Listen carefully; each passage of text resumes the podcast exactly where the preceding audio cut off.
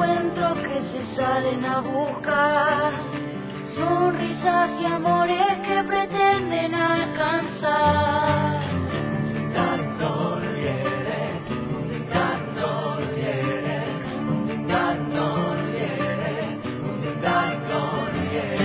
Son esas canciones que nos hacen avanzar,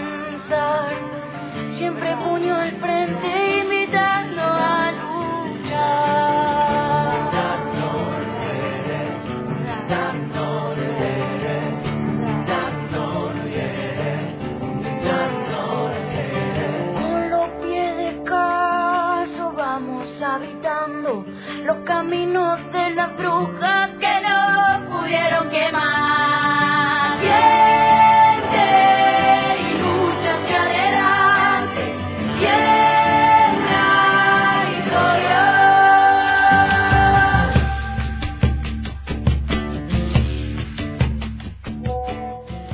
Buenos días Paola, buenos días a todas las oyentas. Mi nombre es Lorena Andrade, soy integrante del Consejo Local de Mujeres Diversas.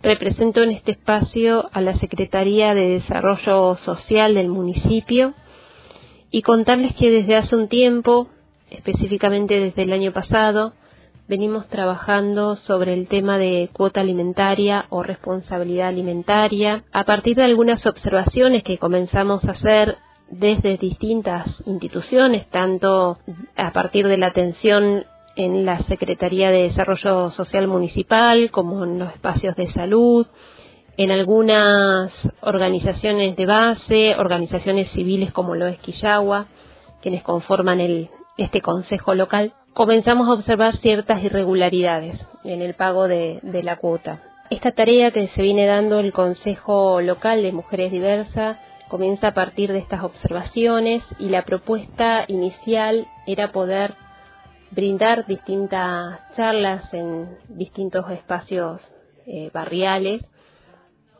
en conjunto con el Centro de Acceso a la Justicia, con la abogada, poder ofrecer asesoramiento gratuito, llevar información generalmente a las mujeres, quienes son las que inician el trámite por cuota alimentaria.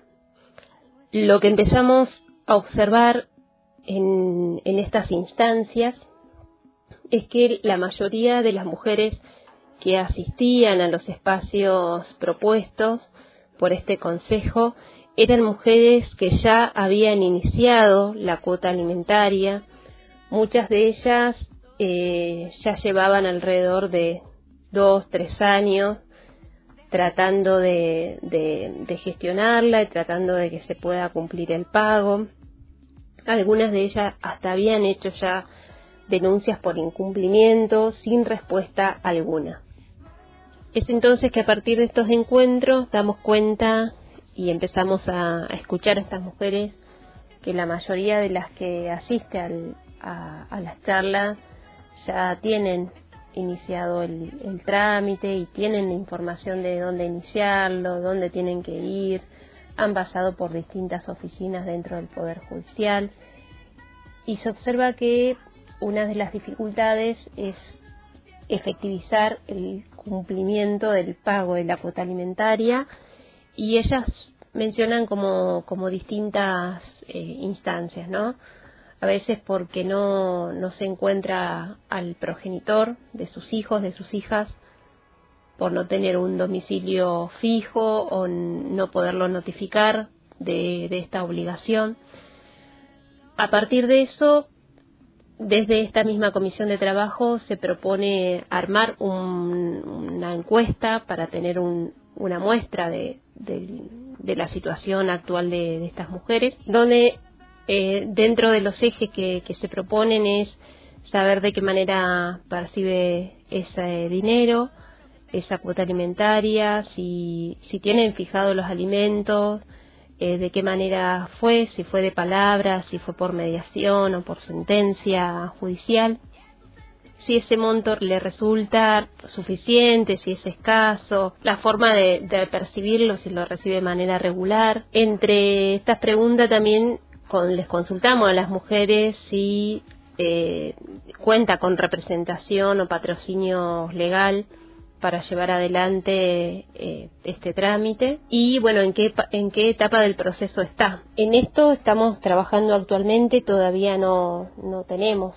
la eh, finalizada la encuesta para tener números reales pero sí en esta instancia nos interesa saber qué está ocurriendo con, con el pago de la cuota alimentaria y poder identificar cuáles son las mayores dificultades que tienen las mujeres para que esto se efectivice. Por otro lado, contarles que esta encuesta es una herramienta muy valiosa porque también nos va a aportar números concretos y reales, estadísticas, que nos va a permitir identificar aquellas dificultades con las que se encuentran las mujeres a diario. También eh, es una tarea y una función de este Consejo Local de mujeres, no solamente como organismo contralor de las políticas ya existentes, sino también contribuir a, mejorar el, sistema o eh, el funcionamiento de quienes estén a cargo de, esta, esta temática. Esa es un poco la idea. Y lo último, y para cerrar, contarles también que en estas instancias de encuentro con mujeres en los barrios, pudimos también hablar sobre el registro de deudores alimentarios.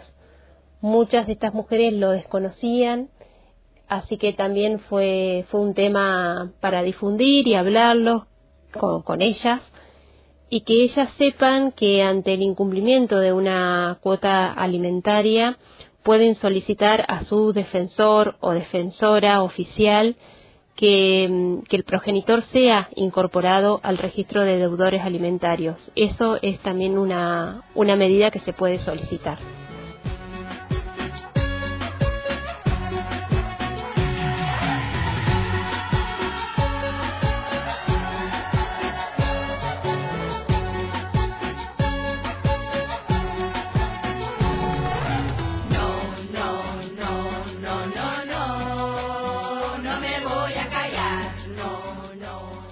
Buenas tardes, mi nombre es Marina Luna, soy abogada y trabajo en el Servicio de Atención Territorial de Violencia de Género de la Secretaría de Género del Ministerio de eh, Desarrollo Humano de la provincia de Río Negro y en esa calidad participo en el Consejo de Mujeres Diversas que funciona en la ciudad de General Roca. Hoy me convocan para que charlemos un poco sobre cuestión alimentaria en relación a los hijos, hijas menores de edad eh, que se encuentran a cargo de uno de los, de los progenitores, en especial las mujeres, que son las que en general o en líneas generales eh, quedan al cuidado de sus hijos.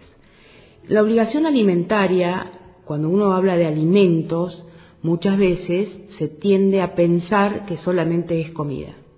Y alimentos, jurídicamente, va mucho más allá y es mucho más extensivo que la comida. Y los alimentos para, para la ley argentina están regulados en una norma que se llama Código Civil y Comercial y es una norma nacional, es decir, se aplica en todo el país de forma, eh, rige en forma igualitaria. ¿Cómo se aplica? Quizás hay variaciones porque tiene que ver los contextos y las localidades y las realidades en donde se va a aplicar esta norma. Pero en principio alimentos es todo lo que una persona necesita para vivir. Y en este caso, niños, niñas y adolescentes necesitan mucho más que comida. Necesitan vestimenta, necesitan salud, necesitan educación, necesitan tareas de cuidado, necesitan esparcimiento, recreación, viajes. La cuota alimentaria que se fija a favor de estos niños, que va a administrar eh, la mamá o en su caso el padre cuando eh, permanezcan con él o con ella, tiene una función abarcativa, tiene una función completa, tiene una, función de lograr que eh, las necesidades de, de, estos niños, niñas y adolescentes estén cubiertas. ¿Y hasta cuándo se paga?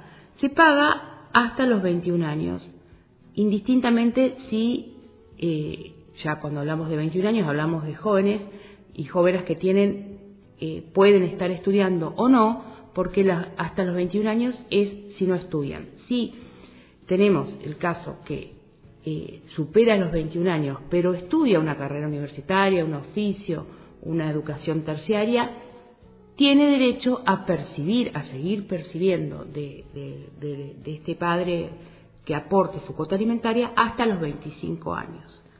¿Y cómo se paga? En principio, se busca que el pago sea en dinero, es decir, que sea en billete. Sin embargo, y se paga por mes adelantado, y se fija o se establece un monto. Sin embargo, puede suceder, y ha sucedido, que hay pagos que se realizan en especie y son reconocidos por la justicia. Pero en principio se busca que se pague en dinero. ¿Y quién lo administra? ¿Quién administra esta plata? La administra la madre que, que percibe esta, cuota alimentaria y eh, en, las, en, los gastos que insuma eh, el mantenimiento de, de sus niñas. Esto lleva a que muchas veces se confunda creyendo que la madre debe rendir cuentas de lo que gasta. Eso no es así. Es decir, una vez que se percibe el dinero, la madre tiene las facultades para utilizarlo en lo que requiera la atención de las niñas. No tiene por qué rendir cuenta lo que sería sumamente violento. ¿Y cuándo se debe pagar? Se debe pagar, en principio, cuando no hay una convivencia, porque se supone que si eh, los, los padres viven juntos, los alimentos se van pagando eh, en, la, en, la, rutina familiar, pero cuando esto se, se clarifica o se, o se, dice, uy, acá hay que pagar una obligación alimentaria, cuando hay una, una no convivencia, cuando el, el niño generalmente, o niña vive con uno de los padres y con el otro mantiene un contacto mayor o menor que puede llegar a ser hasta mitad del tiempo con cada uno.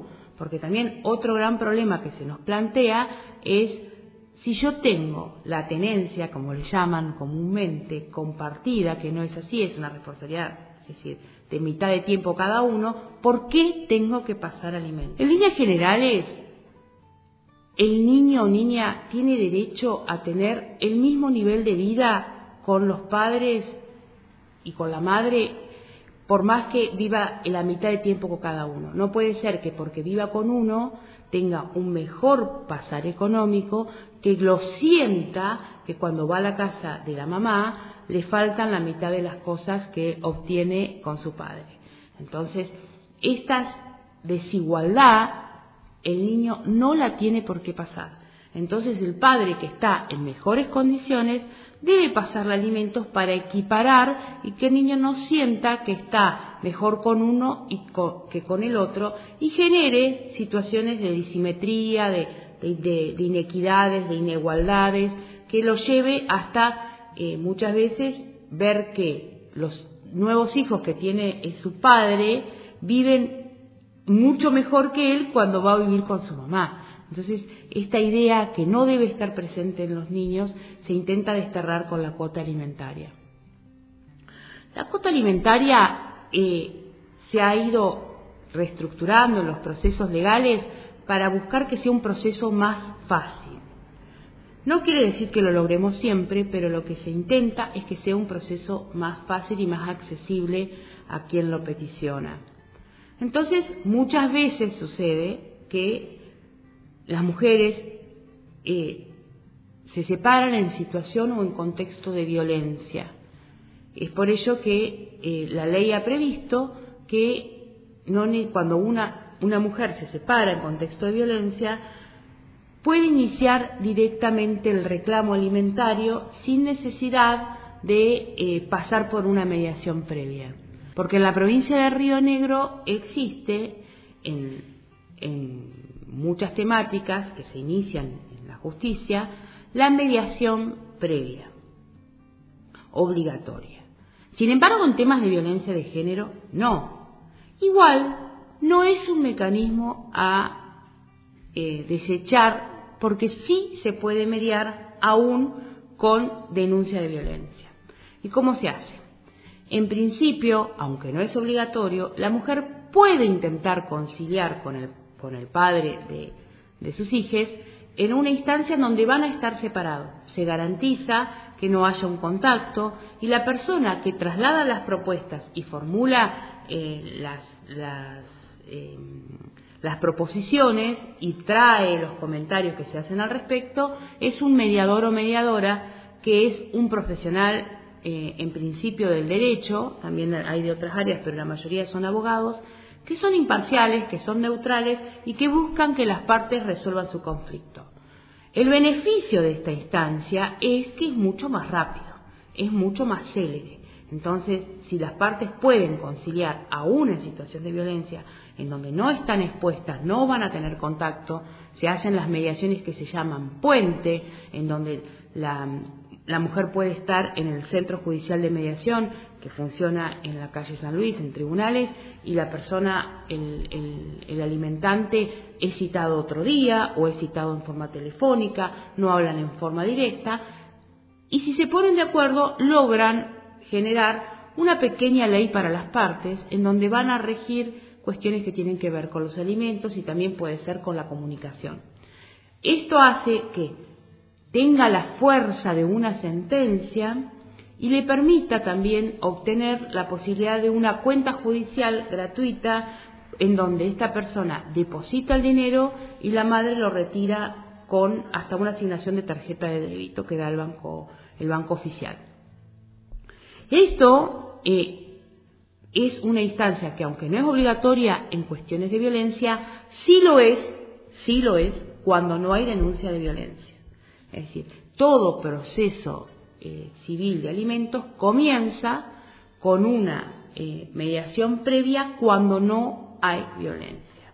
Eh, cuando hay violencia, no, directamente se puede iniciar la demanda, pero yo, por mi experiencia personal, aconsejo a la medida de lo posible intentarlo por la rapidez que se obtiene y se pueden obtener resultados iguales o equiparables a una sentencia.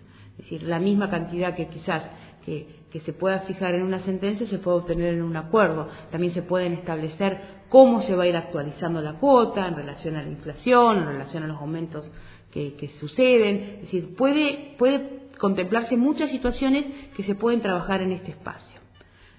Si no hay acuerdo o si la mujer víctima de violencia decide no iniciar la mediación, la demanda ingresa por uno de los tres, ingresa a una oficina principal, una oficina general de recepción de expedientes judiciales, que eh, tramita, que es competente para atender todas las cuestiones alimentarias desde la ciudad de Allen hasta la ciudad de Maiqué.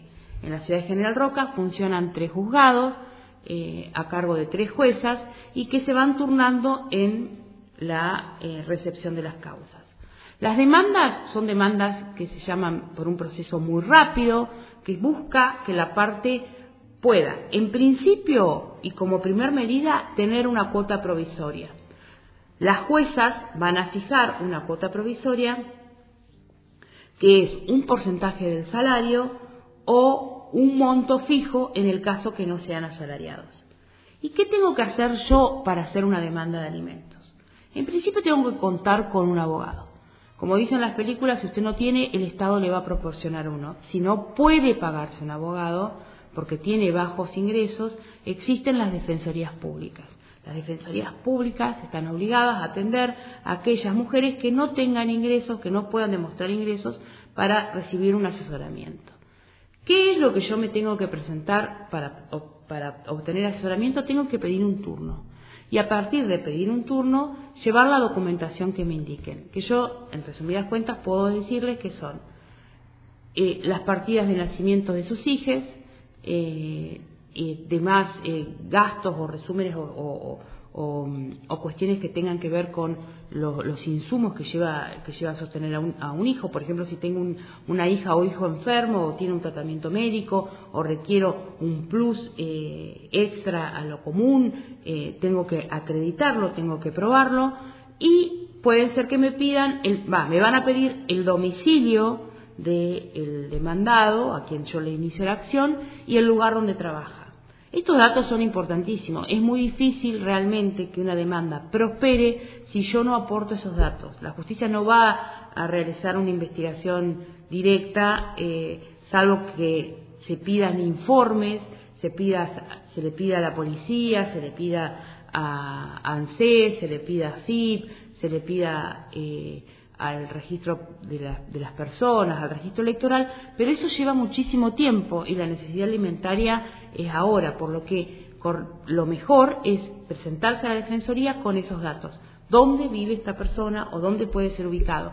A ver, puede ser que no sepas dónde viva, pero podés saber dónde trabaja o dónde puede estar parando. Entonces, lo importante es acercar la mayor cantidad de datos para poder determinar eh, dónde notificarlo. ¿Dónde notificarlo qué?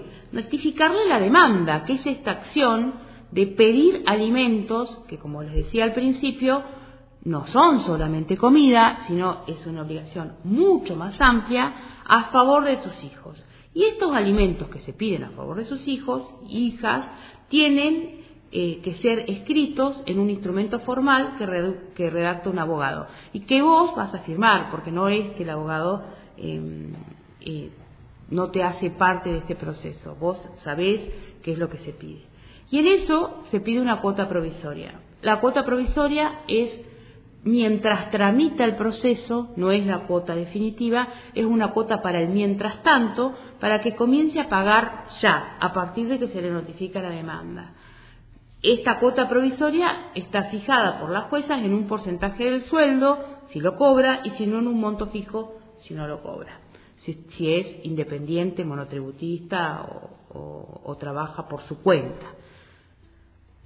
Producida la prueba, que es informes para que, que, son pruebas que, nosotros le tenemos que acercar a la jueza para decirle sí, estos, eh, estos niños y niñas están escolarizados, o si tienen tal tratamiento médico, o pagamos tanto de teléfono, o gastamos tanto en, en alimentación. Si nosotros probamos mínimamente los gastos que insume un niño, que la justicia ya los tiene bastante estandarizados porque existe una presunción de que los niños eh, salen plata, entonces, y eso, y esa, y ese costo debe ser absorbido por los padres y las madres, y que debe aportar más que en mejores condiciones económicas está, independientemente con quién vivan. Cuando se logra acreditar eso, también eh, puede ser necesaria la presencia de testigos. ¿Y para qué son los testigos? ¿Por qué les van a pedir que presenten testigos? Porque es necesario muchas veces decirle eh, a los jueces o acreditarle a los jueces quién realiza las tareas de cuidado, porque las tareas de cuidado también son tenidas en cuenta al momento de fijar la cuota. Si un progenitor realiza muchas tareas de cuidado, indudablemente que no se le puede exigir una cuota tan alta como aquel que no lo hace y se ha desentendido del proceso de cuidado del chico o la chica. ¿Por qué? Porque estas tareas de cuidados que muchas veces absorben las madres son pueden ser cuantificadas en dinero porque implican tiempo, tiempo que no dispongo para trabajar, tiempo que no dispongo para mi proyecto personal, tiempo que, que, relego en función de las tareas del maternal, que históricamente se sostenían como una responsabilidad en la mujer, pero que con los avances de las luchas estamos eh, primero demostrando que existen estas desigualdades. Y segundo, que estas desigualdades pueden ser compensadas en dinero. Entonces, para eso sirven los testigos, para que digan si, si hay quién ejerce las tareas de cuidado, cuál es el nivel de compromiso, eh, quién realiza la mayor cantidad de aportes porque conocen las circunstancias de vida. Y acá, bueno, los testigos son variados porque pueden ser amigos, gente conocida, gente que conoce la realidad y la dinámica eh, eh, familiar. Y que no necesariamente por conocer la dinámica familiar va a ser un testigo parcial o un testigo que mienta, porque son justamente quién está en mejores condiciones de probar que aquella amiga o aquella persona que visita la casa y sabe cuáles son los roles y cómo se desempeña cada uno en la familia.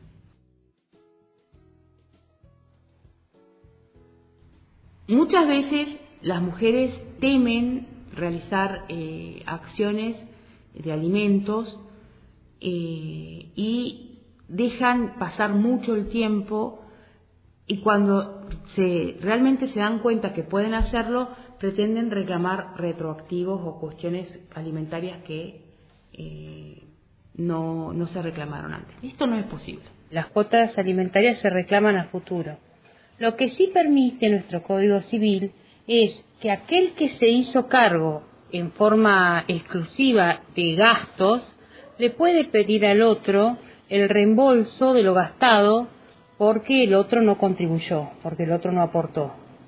Eh, hasta el inicio del reclamo alimentario para el futuro.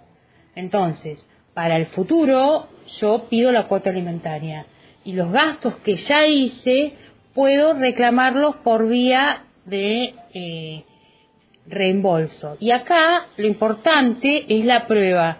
Yo tengo que poder acreditar fehacientemente haber realizado esos gastos. Y, eh, y, se encuentra habilitado para pedir ese reembolso el progenitor o progenitora que realizó el gasto.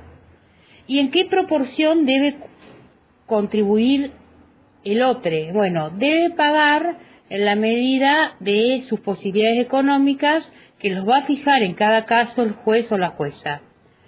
Sin embargo, esto no me habilita a pedir gastos por todo el tiempo que el progenitor o progenitora no pagó alimentos. También tiene un plazo de prescripción, que es la prescripción cuando ya no puedo ejercer más la acción. La acción necesita un vehículo que la motorice y que me permita reclamar. Bueno, ese vehículo se apaga al año. Yo puedo reclamar gastos que vienen para atrás a un año. Entonces, recapitulando, la cuota alimentaria es para futuro. ¿Puedo reclamar gastos que hice yo eh, en el sostenimiento de un, de un hijo o hija? Sí, puedo, claro que puedo, pero tengo que acreditar esos gastos. Entonces acá hay una diferencia muy importante. Yo en la cuota alimentaria no voy a rendir cuenta, pero cuando pido reembolso de gastos tengo que acreditar en qué gasté la plata y tengo que acreditarlo en forma documentada, con prueba, y tengo un plazo de un año. Por ejemplo, si yo inicio una cuota alimentaria en el mes de octubre de este año, puedo reclamar los gastos que se dieron de un año para atrás.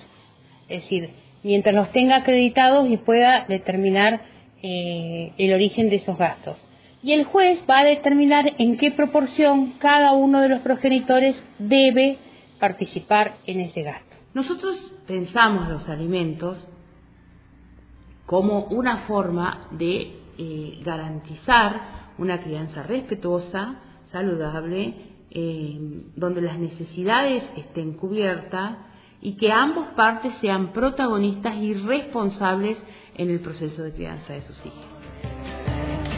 Bye.